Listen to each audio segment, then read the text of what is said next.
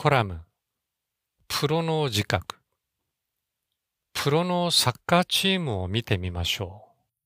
う。まず、各選手は基本がしっかりできています。そして相手チームの徹底的な分析、試合に勝つという目標、緻密に計算されたフォーメーションと厳しい練習、試合に向けてのベストな体調の維持と管理、試合中の的確なパスの出しと受け、作戦通りの一糸乱れぬ動きなどなど、これらの条件を満たしたチームの勝率は限りなく高くなります。監督は決して選手に無理をさせず、選手自身もベストを尽くすものの、自分の実力以上に無理はしません。一試合に青春のすべてをかけた時とは違って、シーズンを通した戦略的運営を心がけているからです。プロとアマチュアの違いを尋ねてみると、お金と名誉、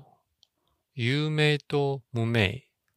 テクニックの差と答える人が多いようです。しかし、スポーツ界においては、直接的な収入を得ていなくとも、富と名誉を同時に手に入れた有名でかつテクニックも世界トップレベルのアマチュアの人も多いのではないでしょうか。高校野球の投手には時速150キロの速球を投げる選手もいます。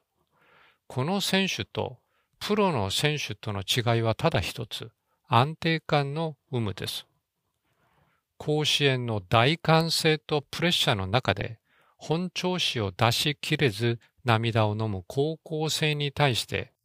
プロはどのような状況においても安定感のあるプレーをします。起伏の激しさとむき出しの情熱がアマチュアチームの見どころというのであれば、プロのゲームの見どころは安定したプレーとその裏に隠された深い情熱であり、それを観客が感じ取るところではないでしょうか。やりがいは青春をかけて戦った若者にだけ与えられるものではありません。それはプロにもあります。若者の涙も感動的ですが、私たちは長年の試合人生を全うしたプロに対しても多くの感動を覚えるものです。プロというと派手なパフォーマンスを連想する方もいるかと思います。見せ場を作るのがプロであると言われるのも無理もありません。しかし、筆者は正確には常に見せ場を作って観客に返すことであると思っています。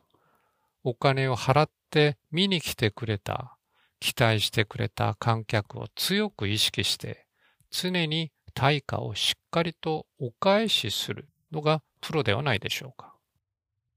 一方、プロになるためにはアマチュア時代にいかにその基本を培ったかが重要なポイントになります。そして、プロになってからも常に基本を磨きます。こういった意味で、働く私たちは自分のことをプロかアマチュアか、あるいはプロを目指すアマチュアなのか、単なる趣味活動なのかを明確に自覚する必要があります。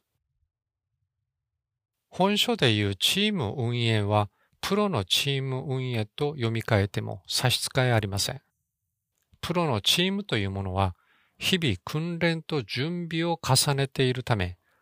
安定した連携やプロセスを得て安定して結果を出すことができるのです。決してチームの仲がいいから、ハートフルなチームだからではありません。仲良してハートフルというものは、プロにとっては後からついてくるものだと考えています。基本ができていない状態での愛情や情熱だけでは、どうしてもチームは空回りします。それゆえ、本書もその前提で、つまり、プロのチーム作りとは仲良しになることが目的ではなく、後からついてくるものである。そして基本がしっかりできていなければならないという前提で進めてまいります。